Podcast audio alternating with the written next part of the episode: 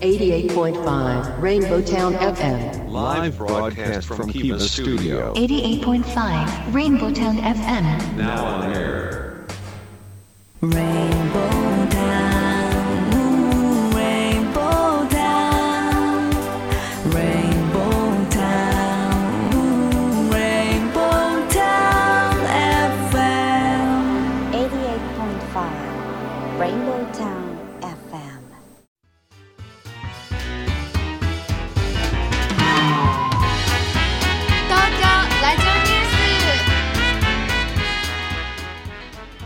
時刻は14時を回りました。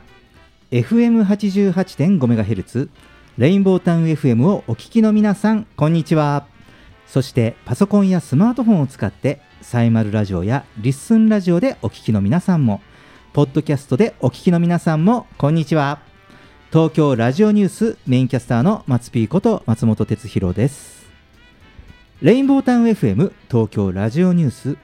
この番組は毎週火曜日に個性あふれるコメンテーターとニューノーマル時代の気になる話題を独自の目線で語るニュース解説番組です。コメンテーターはライブ配信サービスアミーダ代表阿南秀樹さんこと DJ ジェットさんと次の時代にパラダイムシフトする企業を支援する専門家集団。株式会社エスペシャリー代表の小島圭さんです。よろしくお願いしますよろしくお願いしますよろしくお願いします。はい、えーまあ、さて、えー毎週オープニングで世の中のニューノーマルな話題をニュースピックアップとして紹介していますが、今日は春のダイヤ改正、鉄道需要のニューノーマルです。はい、えー JR と私鉄各社は昨年12月に2022年春のダイヤ改正の概要を発表しました。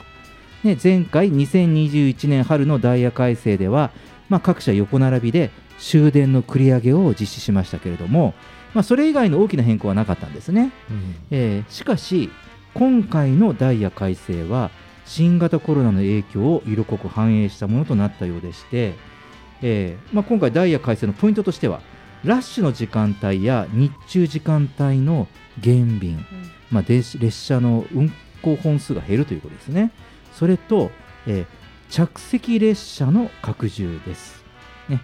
えー例えば、えー小田急電鉄でもロマンスカー箱根号も平日1日あたり45本今走ってるんですが、これが45本から30本に減便、で休日は51本から39本へと大幅な減便となるということなんですよ、ジェットさん。いやーこれ困りますね、僕あのロマンスカー愛用者なんで、はい、本数が減るとちょっと困るな。うん。そうですよね、これね、まあ、なかなかね、その鉄道もね、まあ、我々利用者にとっては、あのまあ、新型コロナの影響もあったりして、まあ、列車がね、すくっていうのは嬉しいことなんですけれども、まあ、結構ね、人口だとか、こう列車の本数って、これまでって年々増えてたじゃないですか、うん。もうね、隙間を練ってね、走ってね。す、ごい考えられたダイヤですね。そうですよね、だからやはりそれはあの大量輸送時代と。うん。いうふうにねずっとねやはりうん。1980年、90年、ねまあ、2000年入って、まあ、コロナの直前までそうですよね、うん。やはり大量輸送時代を迎えたっていうことで、うん。まあ、増えていたところが、まあ、今回、このようなダイヤの改正の背景というのは、まあ、このコロナの影響でしょうね、こう定期利用者、うん。ね、定期券も含め、こういう定期利用者による売上減だそうです。うん。まあ、テレワークとかリモートワークの影響ですよね。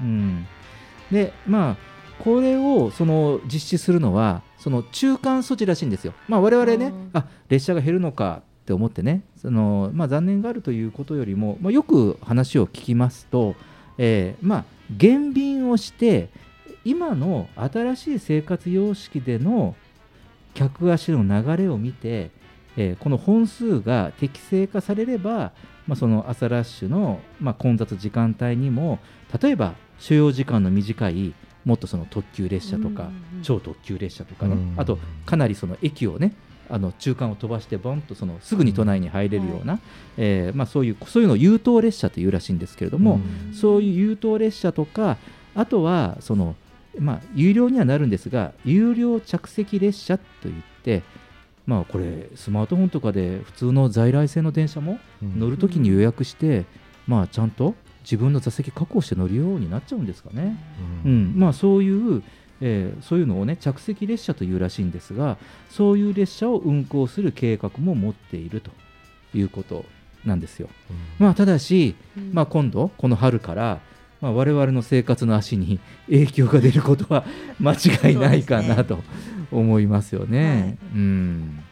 そうです。まあ、あのちょっとね少し早いですけどもうすでに、まあ、12月に発表されているということでしたので、まあ、一番我々の生活の足、えーまあ、どうなることかということでこちらもウォッチしてみたいかなと思います。以上今週のニュースピックアップでした。東京ラジオニュース東京ラジオニュース。東京ラジオニュース。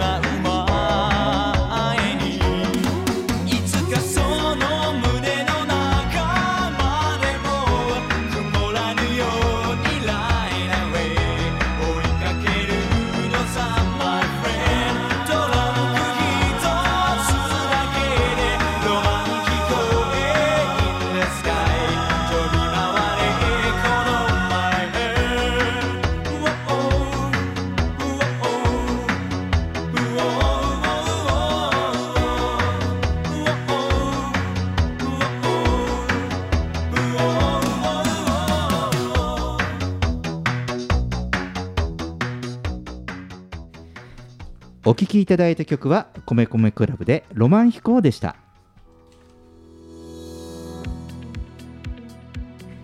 レインボータウン FM 東京ラジオニュース。今日のニューノーマル時代のニューステーマは宇宙テクノロジーって何？です、えーコメンテーターはライブ配信サービスアミダ代表の阿南秀樹さんことジェットさんです。改めてよろしくお願いします。さあジェットさん、はいはい。今日は宇宙テクノロジーですよ。はい。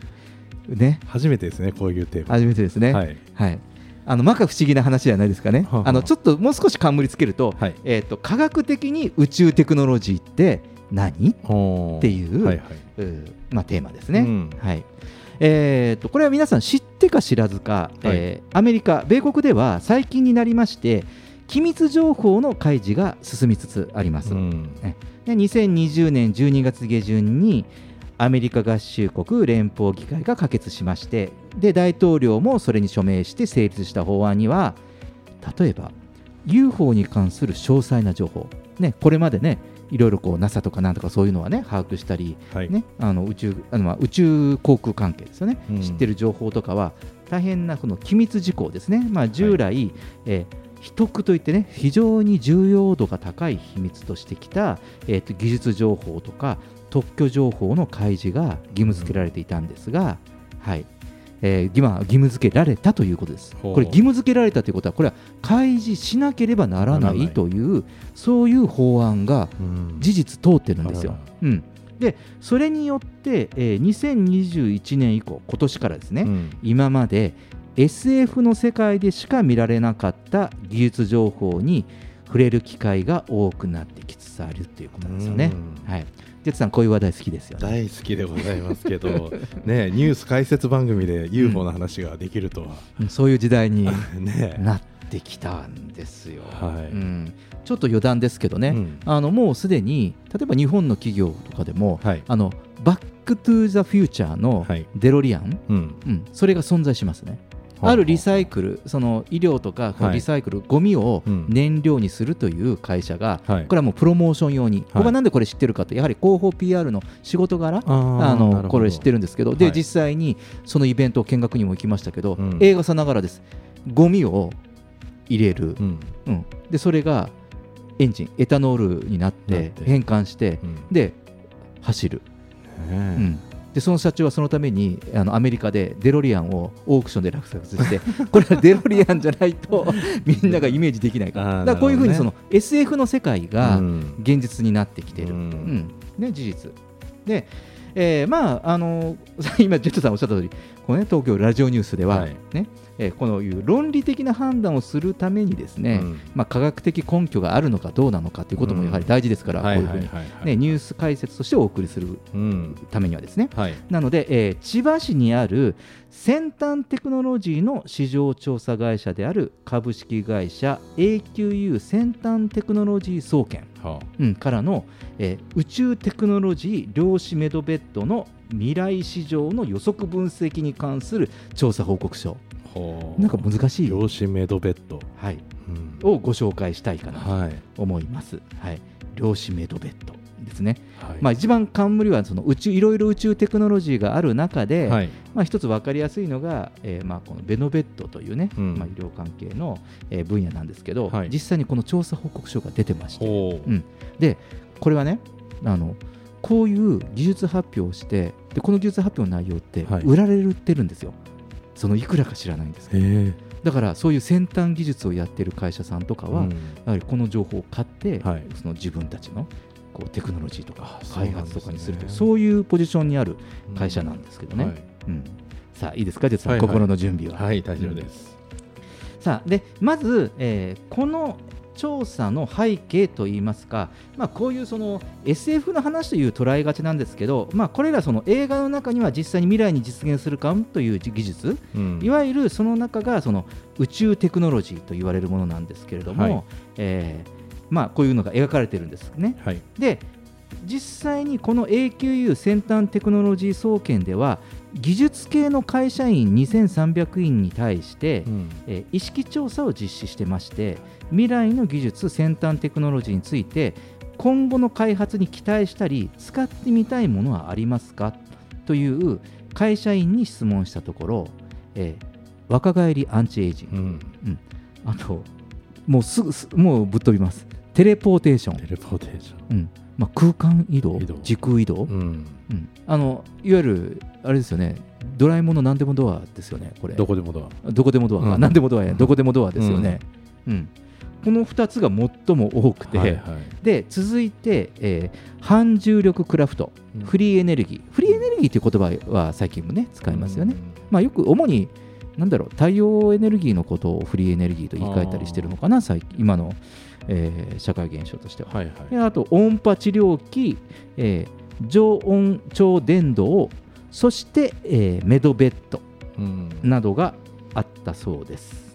はい、タイムトラベルはないんですか、はい、タイムトラベルはないですかタイムトラベルはないですね。もしかするとテレポーテーションですか？ああ違うのかな？うん、なるほど、うん。タイムトラベルね。うん、あータイムマシンですか？あタイムマシンージェッツさんの関心分野はそこら辺ですか？そうですね。あとね、うん。最近あのいろんな経営者の人と話してるとやっぱわ、この若返りアンチエイジングっていうのは、うん。もういろいろこうノーベル賞とかの、えーでうん。今の状態でもう、えー老化しないものはもうできてるらしいんですよね。ああそうですよね。だから、うんうん。まあ、例えば30歳の時点でその、えーものを取り入れると、うんうん。よ50歳、80歳になっても30歳の見た目のままうんうん。っていうのはもう開発できてるっていうことみたいですけどね。ああ。そういう僕もね盛り上がってましたけど。そうです。あのその別の機会にその話もしようかなと思ってるんですけど、あ本当ですか。はい、もうこれも科学的根拠がある、はい。はいうん、ところですごいその先端テクノロジうん。ーのところではもうこれできてるというのは、はい。えー聞いたことがはいあります。はい。で、えー今回はそうした中でも一部の情報通の人々に関心が持たれているのがこの宇宙テクノロジーの一つであるメドベッド。うんで、えーメドベッドは、まあ、その今言ったねこの名前でイメージされるように寝ているだけで医療処置や治療がなされてさまざまな病気が治るというふうにされているものです。うんまあ、ただしですね、えーまあ、期待だけを煽る風潮もありまして、まあ、今こそこういう冷静な判断が問われていると言える内容なんですけれども、えーこの調査では、えー宇宙テクノロジーメドベッドの現状をあ調査分析して未来予測を描き出すことができたそうです、うん。うん。でこのシナリオは予測ではメドベッド関連市場は2030年。もう10年ないですよ。1兆円規模に達することが分かりました。うんで、えーこの未来予測にあたっては最新の米国の特許技術情報を調査するとともに、えー関連企業の調査も、えー行いまして、うん。でまず現実目線から情報分析を行ったとうん。いうことですね。えーこういうのはあのリバースエンジニアリング的発想っていうんですけど、はい。まあ、未来こうなるよねっていうところからどんどんその時系列をあの今の直前のところまで戻って、そうすると今の技術がそういうう未来ごとにつながっているという、はいはいはい。まあ、そういう、えー構想発想法ですよね、うん。まあ、そういう分析をしたということですね。で、えーこうやってその商品コンセプトをもう描き出すことができて、まあ、関連する技術の応用製品市場の市場予測も、うん。うん、参考にしながら現実的な市市場予測を行ってきたということですね。うん、だからこれあのー注目すべきはですねもうこの過程の中で分かったことはそのための有力な技術を有するスタートアップ企業とか、ベンチャー企業が存在することが、うんこの調査の中でも分かったということです。だからもう我々今ロボット工学とか、うん。こういうねロボットが人に代わってとか言ってるんだけど、はい。もう超言ってるその科学とかそのエンジニアリングに関しては、もうこの宇宙エネルギー工学というのが、はいはい。あーまあ、いわゆる成熟をしつつあって、うん。でなぜ成熟しつつあるかというとこれがビジネスに昇華していく。はあ。今度は宇宙テクノロジービジネスというして、あのまあ、そういう意味では実際に投資が行われている、はい。うん有益な情報として、ねでこれ結局僕は何言いたいかというとこれがビジネスになりますっていうお話をしてるんじゃなくて、これがビジネスになるということは現実的なことですよということをそのお伝えしたいです。うん。やっぱなんかこのひやっぱ必要以上に不安を煽っちゃいけないけど、うん。やっぱりこうやってコロナが来たりとか、自然災害がこんな状況になってきたらやっぱりね不安大丈夫かなって思うじゃないですか。うん。で、えーそのタイミングでこうやってインターネットとかいろいろこうねことが技術とか、えー普及してきて、うん。で宇宙にちょうど、えーなんですか普通の民間人が行けるようになってきてる、こういうタイミングとか考えると、まあ現実的にね、なってきなってきてるねとしか思えないなとは思いますけどね。うん。はい。そうなんですね、うん。なのでなんかこうねいろんな可能性とか、うん。期待しちゃいますよね。ね。あの SF 映画で見た世界が現実になるだけじゃなくて、ん。もっとね我々の世界がこうより良くなったりとかっていうことで、このね宇宙テクノロジーこうビジネス、うん。こうちょっと期待してやまない話題なんですけれども、はい。ね、こういうこういいね。科学的根拠を追っかけている事実があるということでお送りこういう切り口でやるってことですね。そうですそうです。なるほど。はい。えーとね、ではあのちょっとここで一曲いきましょうか。「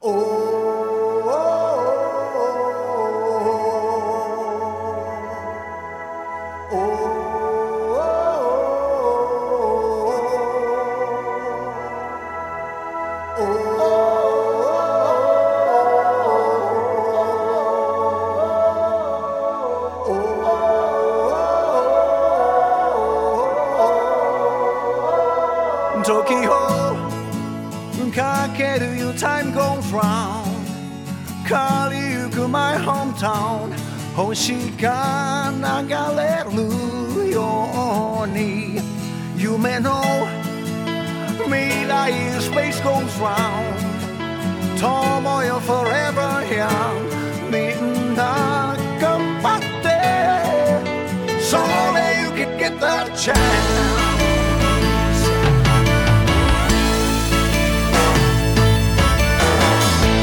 果てしない空と海の青さに胸が騒ぐ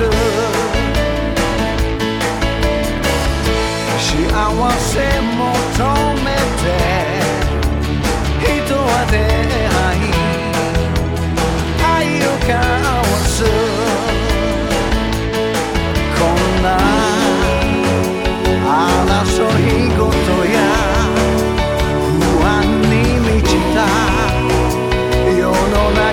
けど時をかけるよ Time goes round 麗し my hometown 恋の花咲く都回る回る Space goes round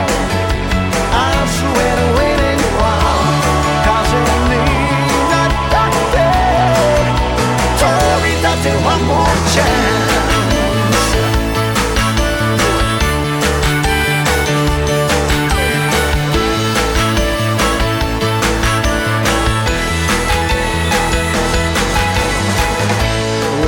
を抱きしめ守ってくれた。人はもういない。希望の灯火それは君に光る一番星どうせ生まれたからにゃ命の限り旅を続けよう時をかけるよ Time goes round 変わりゆく My hometown 川の流れのよう。にビルの街でも Rising Sun 勝利のファン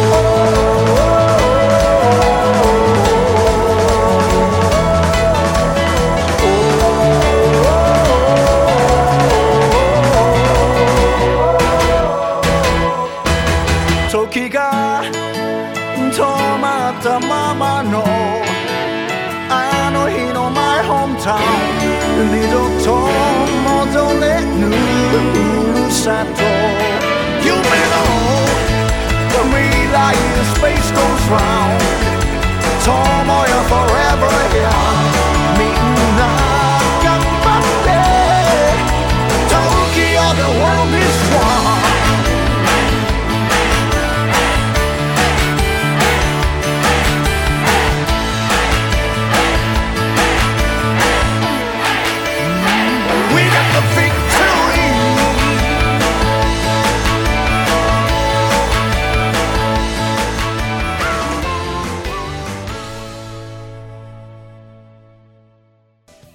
テクノロジーって何というテーマで話をしていますが、えーまあ、まとめとしましてですね、えーはい。この調査を行った AQU 先端テクノロジー総研の研究員である小安勝又さんによりますとですね、えーまあ、次の次のようなコメントをおっしゃっているので紹介しますね。うん。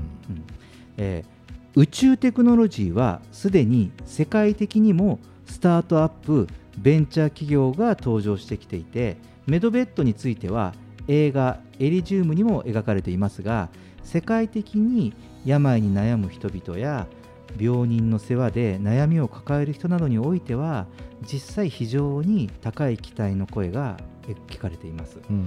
えーがん治療器や再生医療それとか、えー代替医療において日本の研究開発力も高いものがあります将来的に要素技術を結びつける総合力を得意とする日本人の感性がこうした分野にも生きてくるものと思われます、えー地球の未来へ向けた豊かな社会づくりにおいて素晴らしい力を発揮する分野になっていくと思います、うん。うん。ねなんかこう日本の次の切り札として頑張ってほしいですね。そうですね。こあの単純に病気を治す技術だけじゃなくて、うん。やはりいろいろその介護の問題だったりとかやはりいろんなその病気、うん。そのそういうものって社会問題じゃないですか、はい。ね、社会現象であり社会問題だからやはりそのそういうその社会問題をその解決するうん。そのソリューションにもなりうるということなんですよね。うん、どうです？こそうですね。やっぱこういうの、のが、うん。先ほど言ってたそのビジネスにうん。あのなってきたっていうのが、うん。いや本当にこういう時代来たんだなっていううん。ね実感が湧きますね。うん、あのーなんなんていうの？こういう話を、うんこういう番組でうん。話せるうん。時代が来るんだなって、ねだってこういうエビデンスがあるから、はいはいはい。あのちゃんと摩訶不思議な話じゃなくて、うん。で僕あの今日 SNS で発信するときに、はい。あの宇宙エネルギーってなんだってなったときに、はい。なんかこう妙なあのスピリチュアルと勘違いされると 嫌だからそうじゃないですよってコメントつけましたもん。ああそうなんですね。うん。科学的にっていう頭を、うん。あのつけたりしました。はい、うん。だからあのこれも急速にのその効か不効か、うん。あのこういうコロナ禍になったでしょ？で、えーこういう状況って、うん。あの少し見方を変えるとこういうものがその発達発展する、はい。進化する、はい。うきっかけになるのかなああそうですね。という気もします。あのじゃあだって今もさあのこういうコロナのそのウイルスがうん。今度な4種類目、うん。あ新しい五種類目。5種類目、うん。デルタの次ラムダ。うん。でこれってじゃあどうやって止めていくのとかあとねこういうそもそもコロナウイルス以外の、まあ、世の中にはいろんな、ね、菌とかウイルスもあるでしょうから、はい。じゃあ今後そういうことに対する対策をどうしていくのかって考えた時に、うん。その今の技術的な限界点とか、うん。あと物量的な問題、はい。あの今もねこうやっぱり医療崩壊をして、うん。でやはりその、ね、自宅療養をしている方も現実出ててこういう現実を目の当たりにした時に、やはりこうこういうテクノロジーのはい。発達、発展がよより急務になる、うん。でそういうことで今度は経済活動がやはり例えばそのお金とか、うん。うんそういったものが資金とかがそういうところに注力していく、うん、だからそれこそ今までのいろんなこういうテクノロジーがいくと既存の利権とかね、うん。でビジネスやってた人とか、はいはい多分損なわれるから大人の事情的には、うん。こういろんなこう画策が起こるわけじゃないですか、はいはいはい。そんなことやってる場合じゃないよっていうのも、こういう時代になったから、うん。もっと本当に真にそのみんながうん。幸せにこう良くなるっていうところに、そのお金も経済も、まあ、そして、まあ、政治もね、えー動いてほしいかなと。なんかこう強く思うなと思いました。はい。はい。ねえーまあ、ちょっとこの話題はこの辺でいきましょう。はい。ジェットさんありがとうございました。レインボータウン FM 東京ラジオニュース。今日のテーマは宇宙テクノロジーとは何？でした。東京ラジオニュース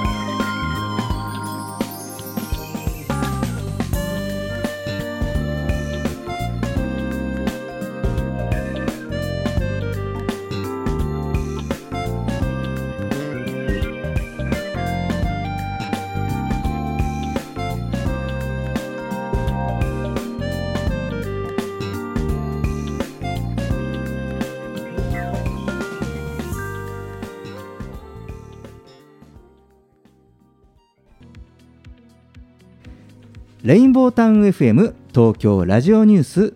テーマはコロナ収束後の中小企業の働き方に関する意識調査結果からです。コメンテーターは次の時代にパラダイムシフトする企業を支援する専門家集団。株式会社エスペシャリー代表の小島圭さんです。よろしくお願いします。よろしくお願いいたします。まあ、あえてですね、今日はあのコロナ収束後の中小企業の働き方に関する意識調査とはい。いうことなので、まあ、それこそね、この中小企業のね、まあ、この経営者の、まあ、小島さんには、はい。まああのまあ、個人的にも、えー経営者としても意見いただければいいかなと思ってますけれども、まあ、ちょうどこのタイミングでですね、働き方に関するホットな調査結果が入ってきまして全国の中小企業、まあ、従業員がお一人から99人、まあ、100人以下の経営者および会社員1110人に対して実施したテレワークおよびニューノーマル時代の働き方に関する意識調査結果が発表されております。はい。うん、で発表したのはデルトコテクテクノロジーズさんですね、えーその結果からコロナ収束後におけるニューノーマル時代の働き方についても、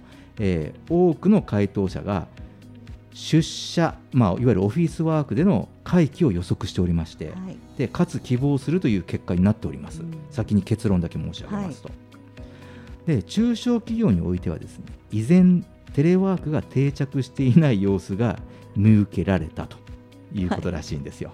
うんまあ、その調査結果のハイライトを今日はご紹介しながら小島さんと話を進めてみたいかなと思います。よろしくお願いします。はよろしくお願いいたします。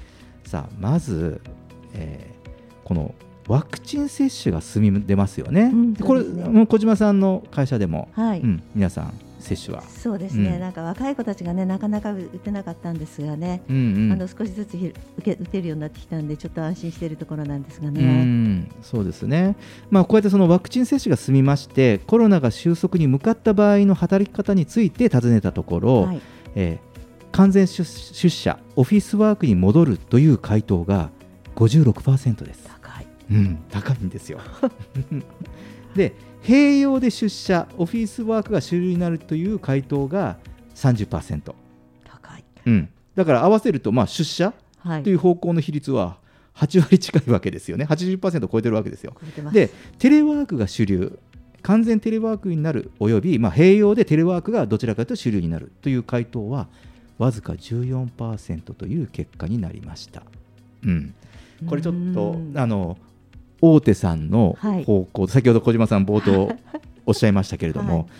その中小企業の経営者、えー会社員の方々の回答というのはこのようになったわけですがどうでしょう？そうですね。もう本当にあのやっぱり新人の子たちはテレワークがすごく心配ですっていう話するんですよね。うんうん。あの近くにいたら聞けることも聞けないから誰に聞いてもいけないうちかわからないうちからテレワークですって言われちゃうと、うん不安になるからせめて最初の1ヶ月2ヶ月3ヶ月は出社したいですっていうのも今のあの新人さんでもやっぱり言ってくきたりするんですけれど、うんうんベテランの人たちもやはり情報収集とかちょっとみんなでコーヒー飲んだ時にコミュニケーション取ったりするんですって。それができないと、うんうん仕事しづらいなって言ってました。まさに、うん、そういうことなんでしょうね。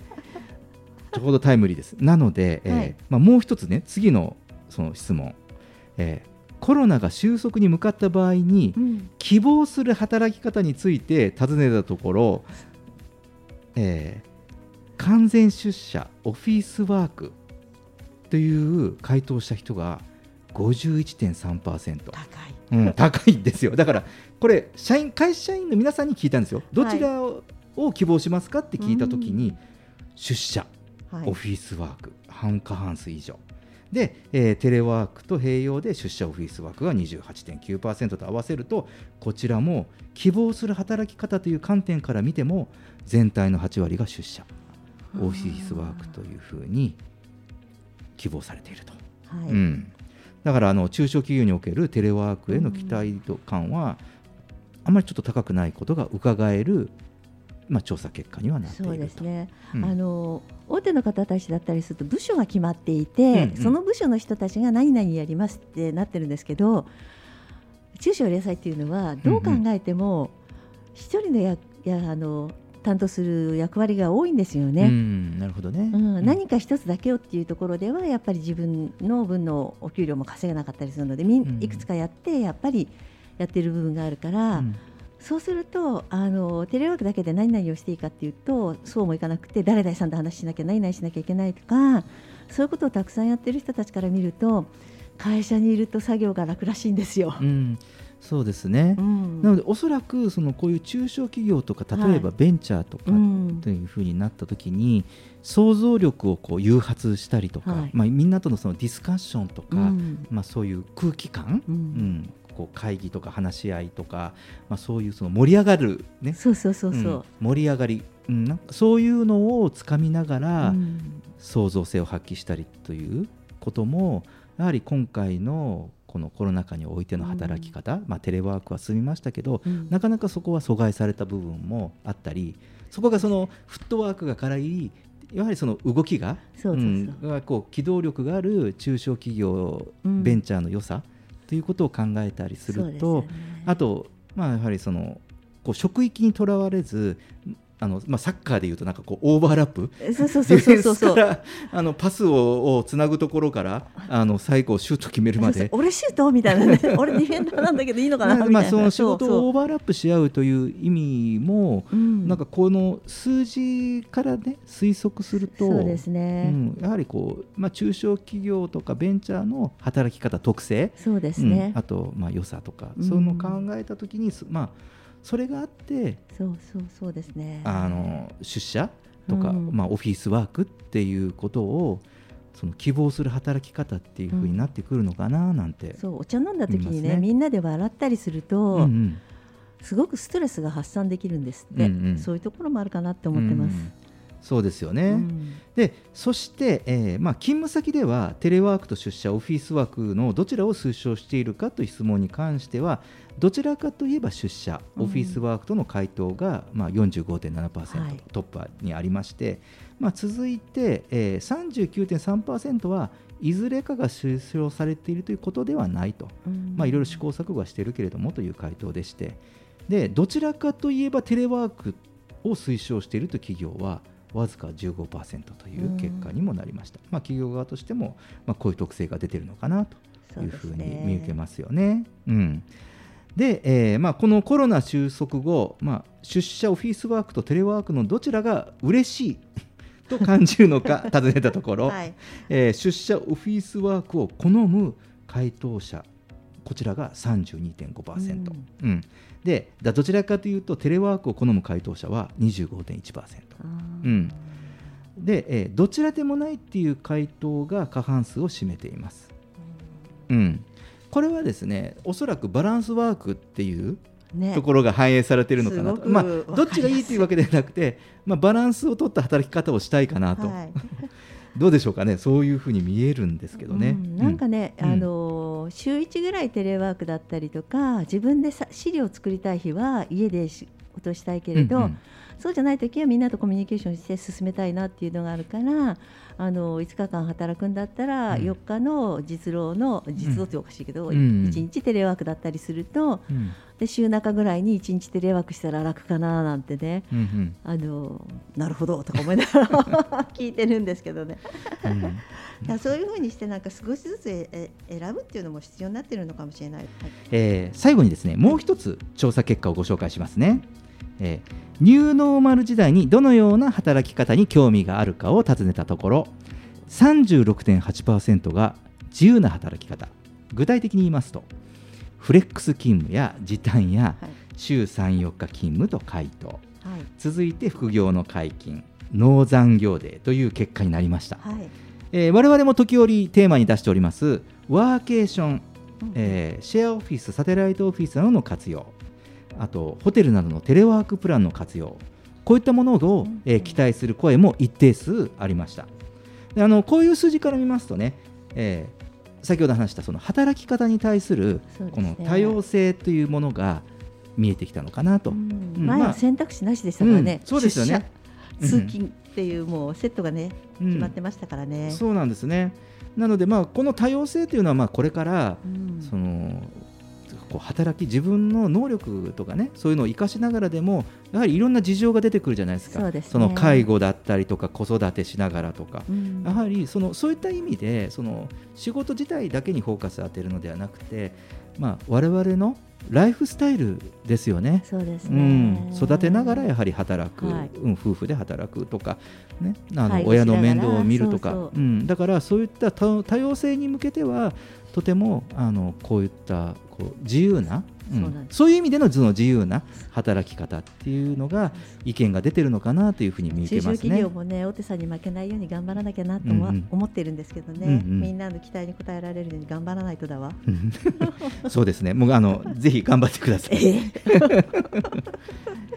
まああの実際にね、えーこうやって、うんまあこれは意見調査、意識調査ですから、これからそのまあね幸いにもこう、ね今本日時点ではまあ収束に向かう方向がまあその世間的には今見受けられているわけで、まあその中で実際にね、うんえーどんな働き方になっていくかというところだとは思います。はいえー今日はコロナ収束後の中小企業の働き方に関する意識調査結果を紹介しながら話を進めてみました。さあ実際には、はいえーどんな働き方になっていくんでしょうかね。楽しみですね。はい小島さんありがとうございました。レインボータイム FM 東京ラジオニュース。テーマはコロナ収束後の中小企業の働き方に関する意識調査結果からでした。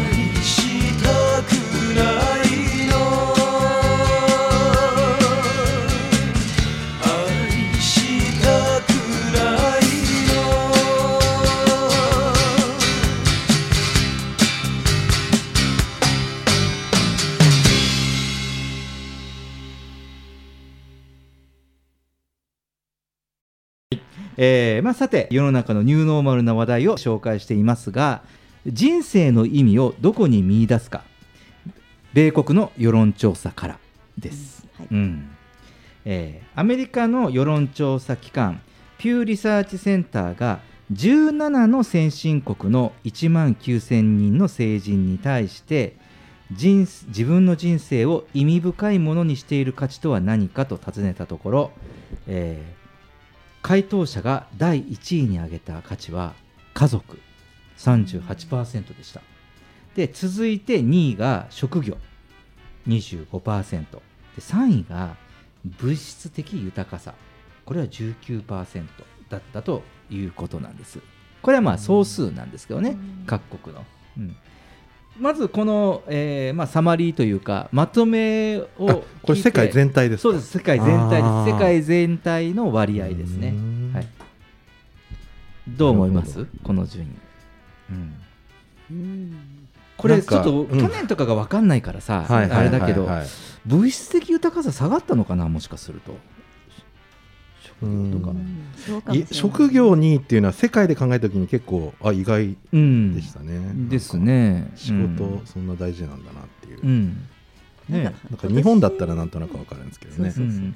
だからもしかするとその自分の仕事とは何かとか自分にとって仕事とは何かとか、そのねこう働くことを大事にしてるということよりも、もう少し意味深げに考えたから高くなったりしたのかなとも思ったりもしますけど、さあそれであの今、えー我々の手元にですね今度はその17の先進国の各国ごとの、はいえーまあ、1位から5位までっていうのがあるんですけど、まあ、今申し上げたあ先ほど申し上げたようにですね、えーっとまあ、家族っていうのが1位なんですがこれはねほとんどの国が第1位はファミリーなんですよ。うんただスペインは健康が第1位でした。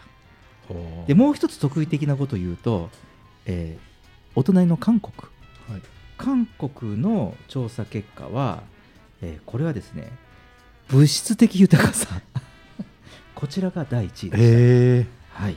すごいですね。うんやっぱ違いますね。そうなんですね。うん、で、えーまあ、日本はあの、まあ、全各国と同様で第1位は、えー家族なんですが、えー第2位がですね、物質的豊かさでした。日本人は。はい、で、えー物質的まあだからね全体のサマリーでは3位だったものが日本では2位なんですね。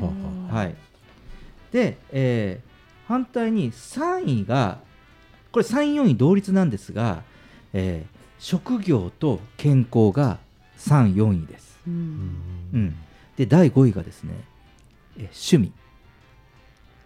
趣味。趣味が第5位でした。なるほど。うん。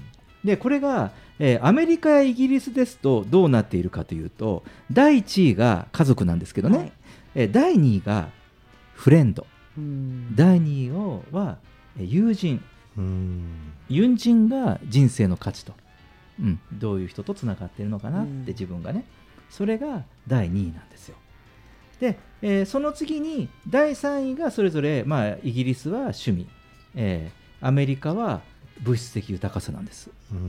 アメリカ意外だったなと思って。僕この物質的豊かさっていうのがあの家族の次に来るんじゃないかなと思っていたら、えーいわゆるその人間関係ですよね、うん。フレンドということは、うん、そこを価値としていて、うん、で、えー意外に、えー第4位がイギアメリカもイギリスも職業という順位です。さあこれを聞いてお二人はどう思われますか？日本はフレンズ入ってないんですね。入ってないです。日本が同じこと探して一生懸命探したんですけどないんですよ。ねうん、これね私の周りの人も同じことを指摘してました。そう。日本はフレンズが入ってないんだなと友人が、うん。第5位の中にね。ね、うん。不思議ですね。うんちょっとねここはねあのこの結果を見て得意点であります、うん。ね、日本のちょっとねここはどういうことなのかっていうねなんかこと今年はもっとなんかへ健康がもっと上に来るかなと思ったんですけどね。うんうん。そうですね。あのいくつかその健康についての、えー、と調査結果とか番組でも紹介したことありますが結構そういうものがね自分にとってねあの改めて健康を考える機会になったということで、非常に意識が高かったような気もするんですけれども、うん。まあ、ちょっとそのこのね問いの仕方がね、まあ、自分の人生をっていうねもうそう長いスパンの中での話ですから、うん、だからまあ少し人生観とか、うん。そういうところの質問に対してのまあ価値がどこにあるかっていう答えなので、まあ少しちょっと違うのかもしれませんよね。うん、なのでまあこういうふうにねあのちょっと面白いですよね。こういう人生の中にどこを見出すのか。だから他の国との違いとかっていうのもこういう感じで見ると、ねえ。うん。こあのこうやってねあの地球全体っていうの？なんかあのね、この全世界で見てあ日本の価値っていうのを知るのはちょっと面白いですよね。そうですまあ、こんな話題をしてみました。